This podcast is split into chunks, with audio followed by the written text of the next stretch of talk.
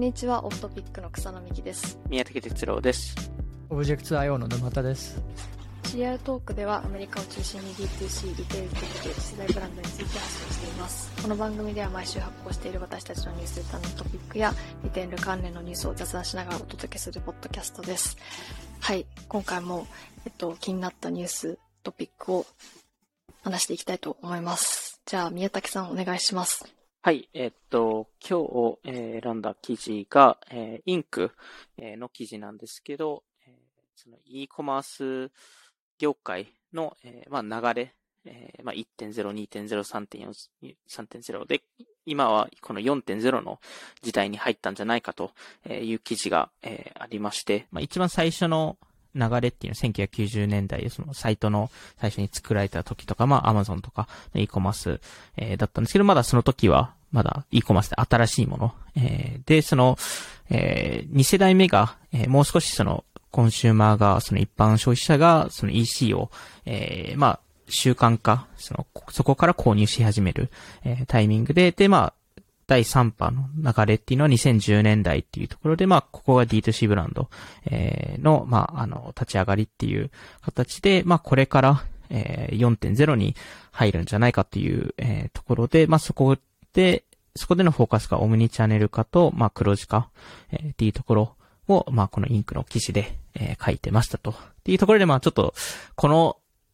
流れが正しいのかっていうところと、まあ、これからのこの4.0の世代ってどういう、えーブランドが、えー成功するのかっていう話ができたらなと思って、はい、選びました。みんな好きっすね、これ何点ゼロみたいな。どんどん、どんどん出てきます。どんどん来ますね。はい。もう4.0なんですね。まあこれ EC4.0 で、例えば D2C の中でも、なんか何点0ってあると思うんですよね。で、そこも、これもなんか今、4.0あたりにいるんじゃないかなと思うので、D2C うん内だけで。なんか、チャット、チャット GPT みたいですね。GPT3 とか。D2C3、4。Web5 みたい Web5。Web4 はちょっと飛ばしてってな。へなるほど、なるほど。まあ、確かにその、あれですよね。結構前々から我々も話してるような、なんか明らかにその D2C のやり方自体が、うん。まあ D2C って呼び名自体がそもそもっていう話ももちろんあるんですけど、あの、まあ、ダダイレクトの意味が別にダイレクトに売るだけじゃなくて、ダイレクトに顧客と、まあ、繋がってるって定義すれば、まあ、D2C としてうん今も使ってもいいと思うんですけど、なんか、最初からホールセール考えてたりとか、ーあのあんまりその広告に対しての、その、なんだろう、突っ込んでいく感じもなかったりとか、うん。うん。その利益体質、うん。多分一つ大きいのがそのオムニチャンネルっていうことをこのインクの記事で挙げてるんですけど、そのオムニチャンネルってその大手の D2C 企業、まあそれこそウォービーパーカーでしたり、キャスパーとか、あのそういうところを見ても、そこはすでにやっぱりオムニチャンネル化し、している。あの、自社店舗を抱えて、えー、まあ、リテール、あのフィジカルなリテール店舗を抱えるのが逆にもう必須になってきていて、まあ、特にスケールするために必須になってえー来ているので、その、どちらかというと、このインクが見せてるものって、その、より、その自社のファーストパーティーデータ、えーを抱えたビジネスを行うっていうのが、まあ、重要なんじゃないかっていうふうに、えっと、うんうん指摘する人もいるのかなと思いますね。店舗だったりとかそうですね。店舗だったり。で、まあ、卸はもちろんやるとは思うんですけど、なんかその、えっと、えっと、売り上げがかなり成長して、えーいるブランドに関しては、自社の D2C、えっと、リテール店舗、フィジカルなリテール店舗を持って、で、えっと、その、ススケールとかその黒字化に向けて動かないといけないブランドに関しては、えー第三者の、その、卸、えーのパートナーシップを組むっていう、まあ、大体その二つの戦略を行き来する、えーっていう流れが、えーこれで出てくるんじゃないかなっていう、えーところですね。ブランドでも大変ですよね。 Shopify はね、なんか、しっかりカバーしてる感じの雰囲気ありますよね。まあ、その、新しい戦略はまさに多分こういうところを そうですよね。示してますよね。その connected retail みたいなことは。オフラインでやれるようにして、うん主にチャンネルでオンラインとオフラインつなげて、あとは B2B のね、ホールセールも仕組みとしては持っててとか。でそこの B2B 化っていうところが今後もっと事例が出てくるのかなとは、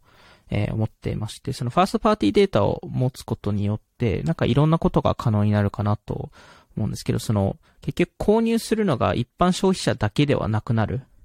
えー場合によっては B2B の、えーコマース、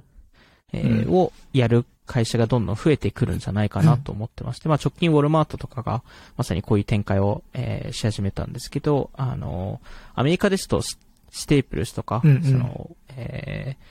ーえーまあオフィス、うん。文房具とかね。文房具とかそうですね。うん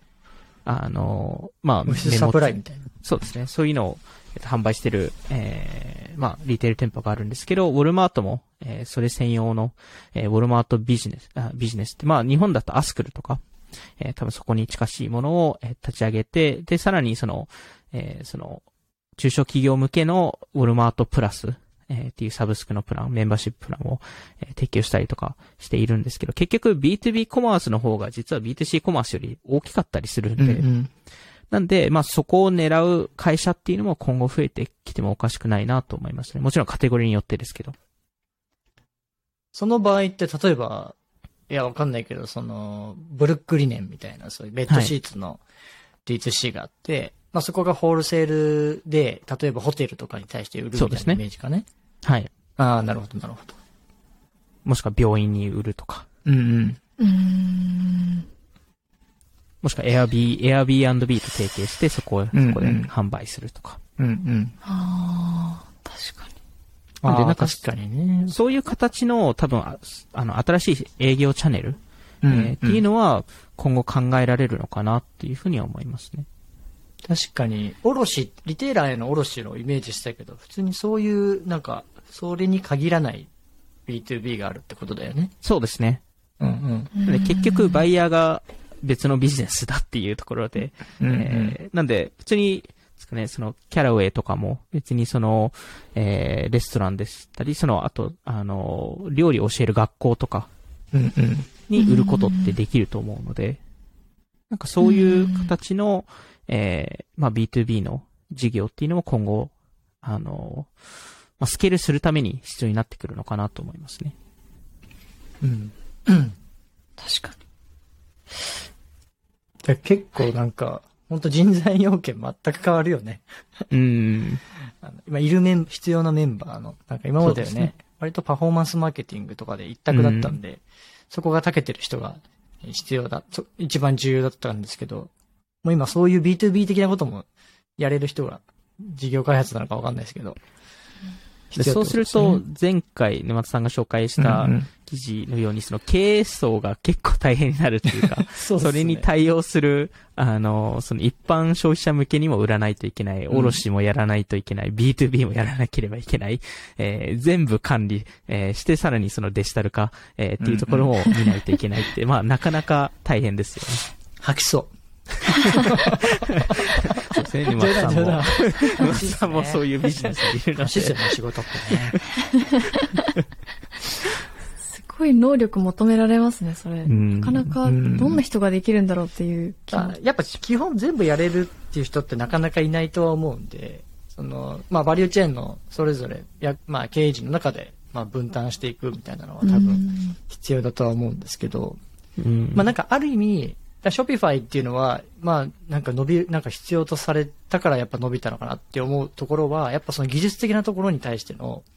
さ割かなきゃいけない時間を、まあへある意味、まあいい意味で減らせる。うん。あの、プラットフォームだとは思うので、あの自分でカートを運営するよりはって話なんですけど、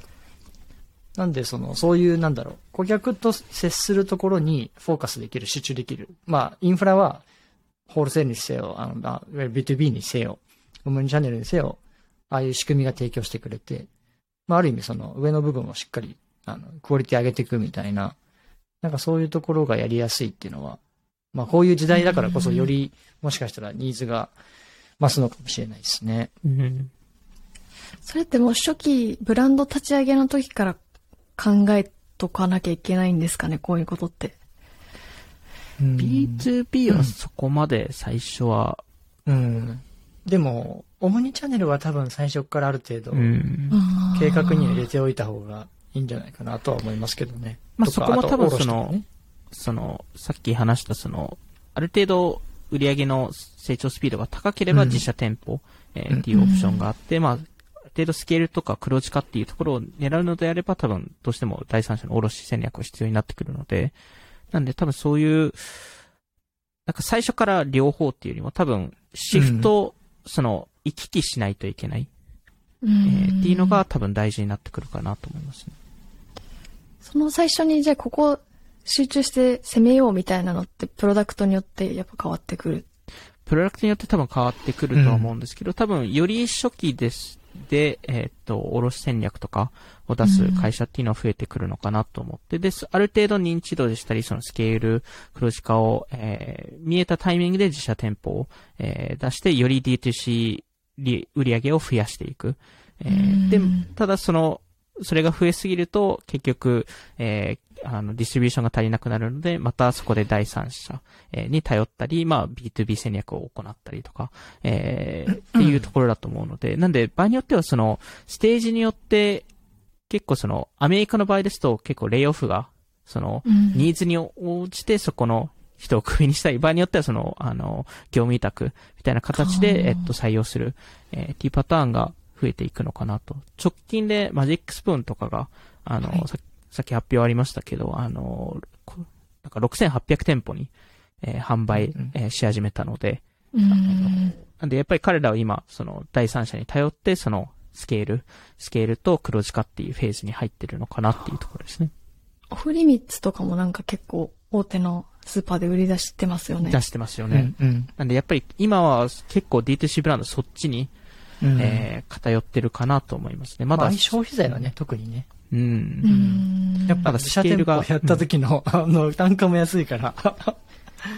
そうですよね。それだけであれあ。あれだけを買うお客さんも少ないからね。うん。あ普通に買い、なんかやっぱグロサリーっていろんなもの一緒に買うじゃないですか。うん。うん確かにその中にちゃんと、その、棚取れるかっていう話の方が効率はいいと思うんで。うん。うん。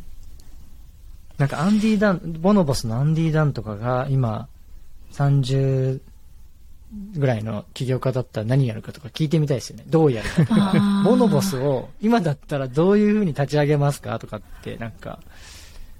聞いてみたいですね。これも結構起業家によってすごい意見が分かれるっていうか、やっぱり起業するのって一番大変なことだと思うので、うん。あの、あのジェフ・ベゾスでこの質問答えたことあるんですよ。ええあの、二度と起業しないって 言ってました。あの、す YC の創業者も同じこと言ってなかった。YC じゃないですか？えポール・グラハム。もうえーあ、そうなんですね。なんか、そういう質問があって、いや、もうい、もうあんな地獄みたいなこともう二度とやるのはやりたくないっつって。あ、で、あの、あの、ショーン・パーカーさんが多分すごい、なんか、あの、言い方があれですけど、すごい正しいなと思ったのは、その、ガラスを食べてるような感じっていうのを言ってます。あの、起業することって。死にそう。その、じ、自分の血の味が好きじゃないと、あの、やっていけないっていう。まあ、それだけ結構、まあ、めちゃくちゃ大変なことっていうところですよね。いや、でも、そうだね。だ結構ね、一社目エグジットしたファウンダーがまた二社目やるみたいなパターンもさ、うんあるけど、なんか意外と D2C やってた人がまた D2C やるってさ、うんあったりするからさ、なんかその、まあ、ど、なんかそのなんかやり方の違い見てると結構面白いなとかそうですね。思う。うん。なんかで絶対一回目でこれ学んだんだろうな、みたいな感じの商材の選び方するから。確かに。はい。はい。じゃあ、今回は、今回も聞いていただきありがとうございました。ニュースレターでも、あの、毎週やってるので、概要欄から購読してみてください。それではまた次回お会いしましょう。さようなら。